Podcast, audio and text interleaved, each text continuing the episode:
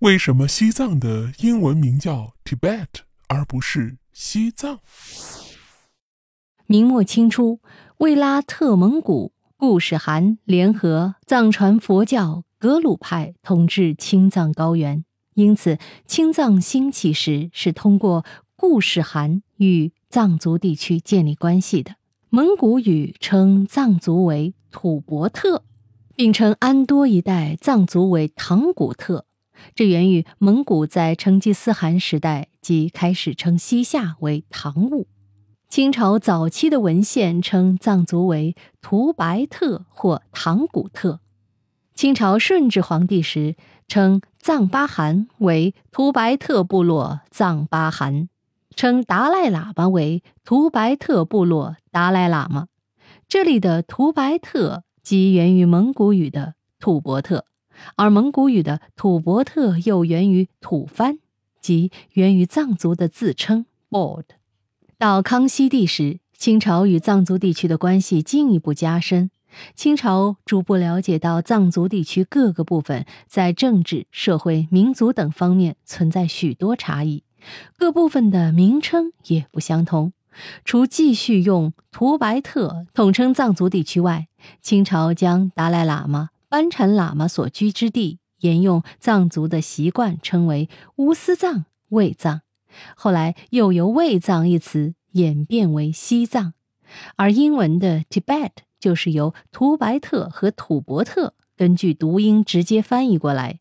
这两词的读音由吐蕃而来。英文 Tibet 一词在民族称谓上，Tibet 对应于藏族。但是在地域称谓上，Tibet 有时对应于西藏，有时又泛指整个藏族地区，与西藏的含义有重大差异。西藏是汉语的翻译，西藏以前叫吐蕃国，吐蕃藏语叫托比，意思是高原的意思，所以英文叫 Tibet 由此而来。中华人民共和国成立以后。一九六五年，西藏自治区正式建立，“西藏”一词即成为西藏自治区的简称，单字简称为“藏”。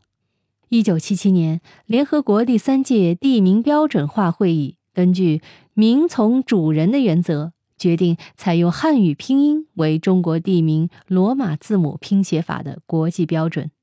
中国的大多数的地方名称一律在英语里都用汉语拼音，而西藏。却用 Tibet。我国有规定，如果这个少数民族有自己的语言，在一些拼写上就尽量使用本族的语言来拼写，这是对少数民族文化的尊重。比如现在的布达拉宫、大昭寺、罗布林卡、哲蚌寺、甘丹寺、色拉寺，这些呀都是用的藏语音节拼写的。那具体呢？这些对应的藏语是什么？英语是什么？它们和藏语又有什么样的关系？大家可以参见本文页面中的中文和英文的对照，大体也就能明白藏语的发音了。好，密室里的故事，探寻时光深处的传奇，下期咱继续揭秘。